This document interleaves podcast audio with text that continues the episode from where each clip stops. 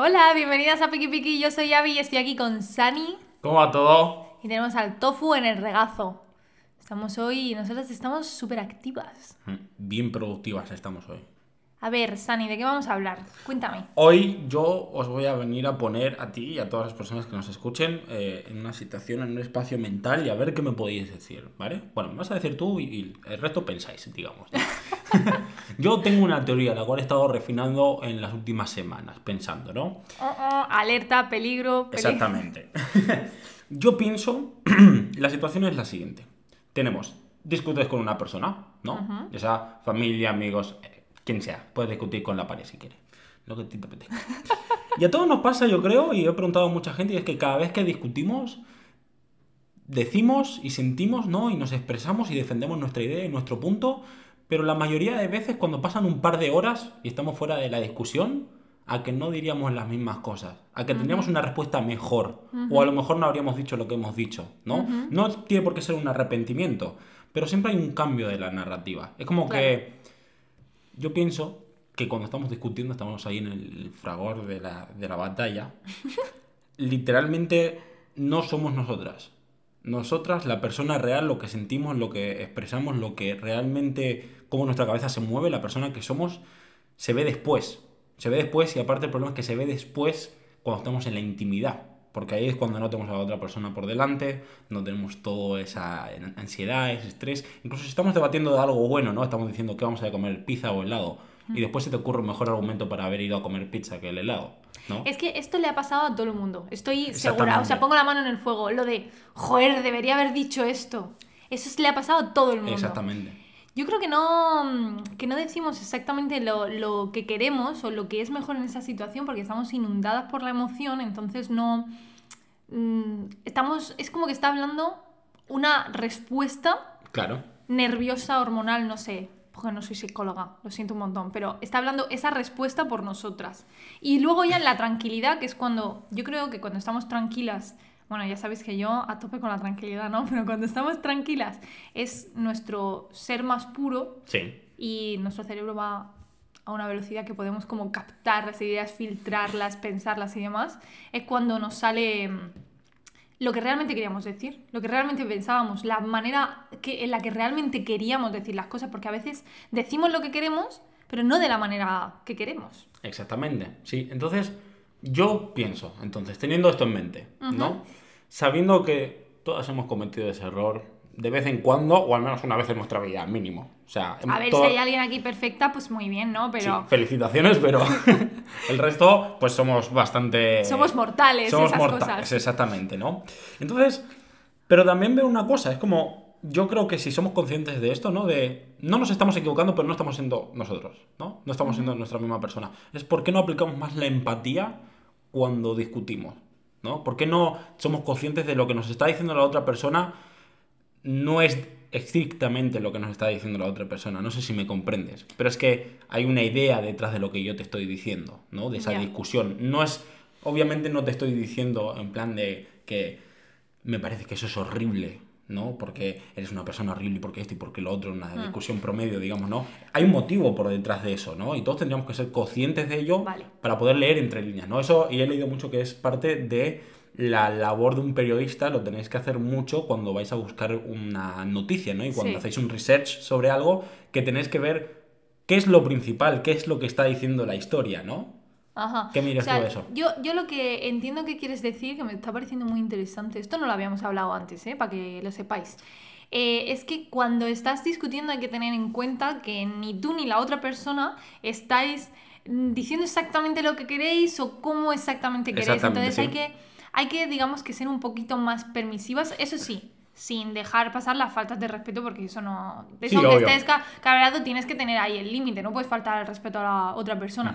Pero es verdad que a lo mejor si yo te digo algo y te lo he dicho con un tono a lo mejor un poco más alto de lo que debería, pues tener en cuenta que ha sido el, el- ese, ese enfado, pero que realmente no te estoy hablando mal, ¿no? ¿Es eso más o menos lo que Sí, sí, quieres sí, sí, decir? sí. Mm, es interesante esto. Lo que pasa es que pienso que es un poquito delicado, por eso de tampoco dejar pasar límites que no hay que dejar pasar.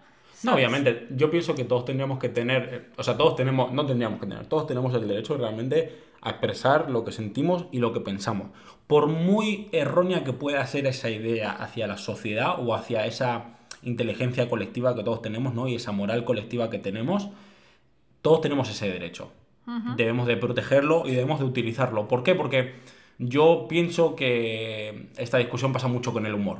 ¿no? Y esto nosotros siempre tenemos como una opinión distinta. Es como, para el humor hay límites, para el humor no hay límites, ¿no? Y es como, para el humor realmente no hay límites. Legalmente tú puedes decir, ¿no?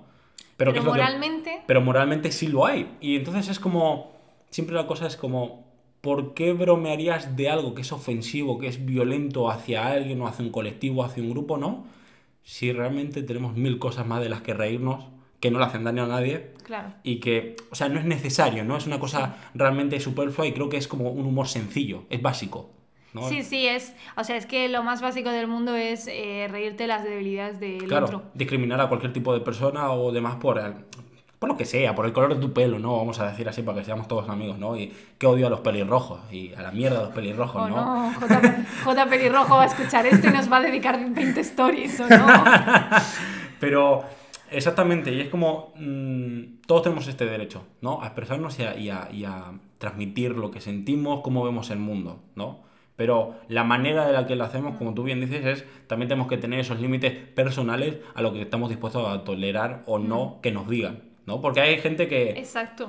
muchas veces este argumento de que tienes la piel muy fina, no sé si te lo han dicho alguna Oh, vez Dios así. mío, eso nos lo dice mucho a nuestra generación y a, a las que Sí. vienen después de, de nosotras. Sí. Nos dicen un montón, es como, criticáis todo, es que tenéis la piel muy fina, es Claro. que no se os puede decir nadie, es como, tío, simplemente es que somos súper críticas con el sistema, somos súper críticas con la sociedad. Y yo creo que eso viene de la conciencia de que necesitamos un cambio generalizado para que la cosa salga adelante, ¿no? Para que sigamos existiendo. Es que las generaciones de ahora, la nuestra y las anteriores, eh, incluso diría que una superior a, a nosotros, no sé, eh, somos innovadoras. O sea, estamos viendo que se pueden hacer las cosas diferentes y queremos mejorarlas. En ningún momento es como...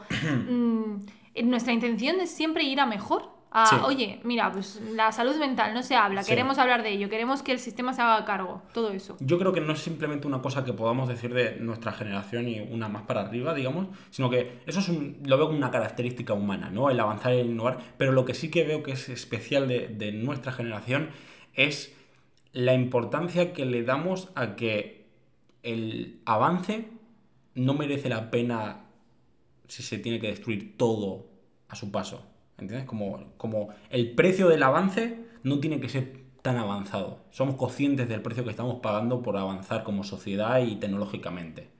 ¿Entiendes? Ajá. Porque a fin de cuentas el avance es una cosa que nos caracteriza como especie. Claro, claro, o sea, no habríamos no- llegado a ningún lado si no hubiésemos tenido gente que hubiese querido avanzar y cambiarnos y decir esto está mal, queremos hacer las cosas mejor, ¿no? Pero obviamente a cuanto más conocimiento tenemos todos, Hmm. por ejemplo, lo que le estamos haciendo al clima ahora mismo, ¿no?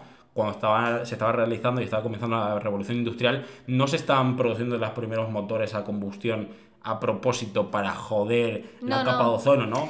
Es como que todas las generaciones son innovadoras, ¿no? En- Exactamente. En algo. Sí. Claro. Pero la nuestra yo creo que se caracteriza por esa importancia que nos importa que después no se acabe el mundo. Por así decirlo, es como que no vamos a todo pagado. Tenemos conciencia de que después hay que pagar un precio por lo que estamos haciendo. Claro, porque hemos visto que las generaciones anteriores han tenido que... O sea, estamos pagando nosotras el precio de las generaciones anteriores. Entonces yo creo que lo que no queremos es eso, ¿no? Dejarles... Por ejemplo, yo he tenido esta discusión con, con, mi padre y, y era como, ¿qué mundo le estamos dejando a nuestros hijos?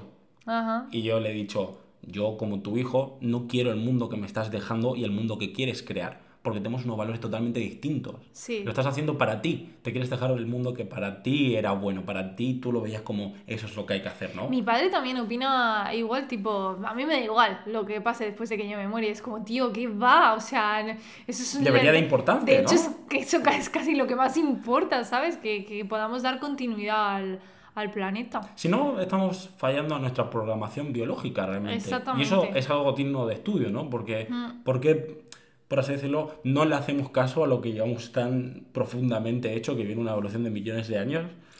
A ver, todas las especies, todos los animales, y tenemos que recordar que somos animales, que, muchas veces se nos olvida, eh, tienen esto instintivo biológico que es perpetuar la especie. Sí. Entonces yo siento que es verdad que es que la, la generación de nuestros padres no se ha preocupado por eso y es como a, a, a lo mejor en el momento les parecía que sí, tipo, guau, con todas estas innovaciones tecnológicas vamos a avanzar mucho como Sí. sociedad y, todo, y demás, pero ahora hablas con muchos de ellos y es como que me da igual lo que me pase después de que yo me muera y es como, ¿qué van? Si eso es lo que menos igual te tiene que dar. Y Entonces te pregunto con eso, por ejemplo, es mm, después tenemos a gente más joven, ¿no? La gente que tiene que ahora preocuparse de continuar la especie, digamos, ¿no? Gente como en nuestro rango de edad y un poco más mayores. ¿Por qué estamos viendo esa caída en la natalidad? Pues porque justamente estamos viendo que la cosa está tan chunga, esto es mi opinión, ¿eh? Como- sí, sí. bueno, como todos los piqui siempre todo. son nuestras opiniones. Yo pienso que estamos viendo la cosa tan chunga que no queremos dejar a, a críos en lo que pensamos que va a ser una movida enorme. Por ejemplo, nosotras, yo creo que tú compartes esta opinión conmigo, nosotras sí que queremos tener hijes porque pensamos que si los educamos correctamente, eh, vamos a, a conseguir que sigan el cambio a mejor, ¿no? Yo, yo pienso que, que, que mis hijas, que mis hijos van a, a ser personitas que van a querer cuidar el planeta y que van a querer solucionar los errores de las generaciones anteriores. O sea, yo pienso que es necesario que haya gente con esa conciencia en el mundo para que se pueda seguir el cambio. ¿Tú piensas eso también? Yo pienso eso también, sí. No te preocupes que yo también pienso Ah, eso. vale.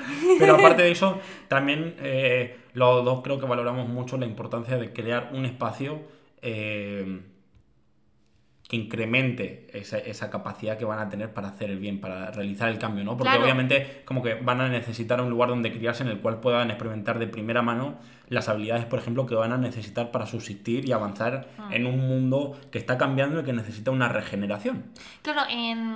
O sea, no es como que queramos tenerlos y ahora el problema para ti, tú lo solucionas. O sea, yo desde hace varios años llevo queriendo mejorar el mundo y no formar parte del problema, sino formar parte de la, De la solución, solución. que es algo muy típico que se dice, pero es muy real. Sí. O sea, entonces es como educarnos a nosotras para poder educarles a ellas, a ellos, ¿sabes? En el futuro. Hmm. Nos hemos desviado un montón del tema del enfado, ¿no? Sí, un montonazo. Pero es lo que suele pasar. a Me encanta. Eh, yo solamente quiero retomar el tema del enfado porque el otro día con mi psicóloga eh, estuve hablando. Eh, bueno, yo estoy ahora mismo intentando controlar mi, mi emoción del enfado porque me cuesta un montón cuando estoy enfadada eh, salir de esa emoción. Es como una traba que tengo ahí que estoy trabajando. Em, ella me dijo una cosa muy importante que te la, te la conté a ti. Me está acariciando la mejilla, en plan ánimo, bonica. Eh, que te la conté a ti lo de los cuatro pasos cuando cometes un error en una discusión. Los cuatro pasos. Bueno, lo primero es que eh, cuando cometes un error no puedes atajarlo desde la culpa, porque la culpa es algo negativo. Hmm. Eh, tienes que atajarlo desde la responsabilidad. Soy responsable de esto que ha pasado. No soy Vale. culpable, responsable. Primer paso, darte cuenta de la cagada. Ok. Segundo paso, pedir perdón por la cagada. Muy importante. Tercer paso, reparar daños. Si es posible reparar daños. Sí. ¿Vale? Y cuarto paso, tomar nota para el futuro. Exactamente. Entonces, eh, estos cuatro pasos, la primera vez, por ejemplo, a mí me pasó, la primera vez me di cuenta. Paso número uno, luego no hice los tres restantes. Entonces, poco a poco vas entrenando, eh, te vas entrenando a ti misma en esa emoción y cómo controlarla. Entonces, mm, seguro que mis discusiones dentro de dos meses son mucho mejores que lo que son hoy o lo que eran hace un mes. Sí. ¿Sabes? Pero porque vas entrenando y vas conociéndote a ti misma y vas viendo por, por dónde se te va a ir el, el cerebro, ¿sabes? Y por dónde van a ir tus impulsos, que es que el enfado es muy impulsivo. Y entonces te hago una pregunta, sabiendo que tienes que practicar este proceso y ese control, por así decirlo, tener esa serenidad en la cabeza, entonces, ¿tener las discusiones merece la pena? Tío, merece la pena. Lo que pasa es que eh, a mí me sabe muy mal que, por ejemplo, contigo es la persona con la que más debato, ¿no? Y a veces nuestros debates se ponen ahí candentes. Y como ya, a mí me pasa esto que, joder, a mí a veces hay alguna cosa que me enfada. Y es que, uf, tío, es que cuando me enfado me inundo. Es que es totalmente, es esa la expresión. Sí. Entonces, sí, claro, hay que entrenar eh, hay que ponerse en la discusión para entrenar eso, pero a mí me sabe muy mal que el enfado es una cosa que hace un montón de daño a, otra, a la otra persona, Hmm. porque no puedes eh, debatir y enfadarte contigo misma, bueno, a ver, podrías, ¿no? Pero es mucho más eficiente con otra persona. Entonces, eh, lo único que me sabe mal es que la otra persona se come tu marrón y tu come el proceso. marrón, sí. Entonces, por ejemplo, a mí me encanta poder eh, hacer eso contigo porque tú eres una persona súper comprensivo conmigo y, y estás como apoyándome un montón en todo mi proceso psicológico, igual que yo te apoyo un montón en el tuyo con tus cositas, ¿no? Sí, exactamente. Entonces creo que es súper importante tener un buen compañero o compañera para este tipo de cosas, ya sea, pues, en este caso es mi pareja, pero yo que sé, eh, mi mejor amiga María también podría ayudarme en esto si estuviera cerca. En todas las personas que te rodean, al final no es una característica que deberíamos de buscar que tengan la conciencia suficiente sobre su propia psique para saber que también cometen errores, que tienen problemas que hacen daño, ¿no? Mm. Y que eso es una posibilidad cuando discutes o debates con alguien, o simplemente no cuando discutes, sino cuando vives con alguien. Es que es esto lo que has dicho al principio de la empatía. ¿sabes? Exactamente, hay que ser consciente de lo que somos capaces de hacer, ¿no? Y de que al igual que nosotros la cagamos y cometemos errores y decimos o actuamos en maneras que conscientemente no lo haríamos, las otras personas también lo pueden hacer. Totalmente. Y sobre todo quiero recalcar el, el apoyaros en una persona que no tiene por qué ser necesariamente tu pareja, que es que con las parejas a mí se me hace mm, fácil el porque es como que tienes un grado de intimidad muy alto y compartes, naturalmente compartes mucho más tiempo con ellas, es como que sale mm, más fácil, Sí. pero que los amigos y las amigas también son un punto de apoyo muy bueno y que también te pueden ayudar en esto perfectamente. Es que a veces a mí me daba me da la sensación de que cuando alguien no tiene pareja no tiene acceso a ciertos recursos, ¿sabes? emocionales y creo que se Sí, puede sí, pero yo creo que eso es sencillamente porque hay muchas relaciones que tenemos de amistad, por ejemplo, o de comunidad que no son del todo fuertes, no son tan amplias como las relaciones que llegamos a tener con nuestras parejas. Claro, es que con las parejas se crea una mm, mayor intimidad y cohesión de manera más rápida y fácil que con las amistades, pero, o sea, yo abogo muchísimo que con las amistades se pueda hacer eso, porque yo lo vivo en mis carnes. Yo tengo ciertas amigas, ciertos amigos que es que tengo una intimidad con, con ellas brutal y que, mm, joder, es que estamos igual que estoy yo para ti y tú estás para mí, ¿sabes? O sea, siento ese grado de, de cohesión. Eh, buah, pues no sé. Pues ya ¿quieres- estamos, ¿no? Sí, yo creo que sí. que dejamos ser empáticas con la persona que tenéis enfrente, no simplemente porque os gustaría que hiciesen lo mismo, sino porque vosotras actuáis de la misma manera Hmm. muchas veces y no os dais cuenta. Yo creo que la semillita es. eh, hay que ser empática con el proceso de las demás y contigo misma también. Hmm. Y sobre todo ser consciente de querer hacer un proceso y de querer mejorar.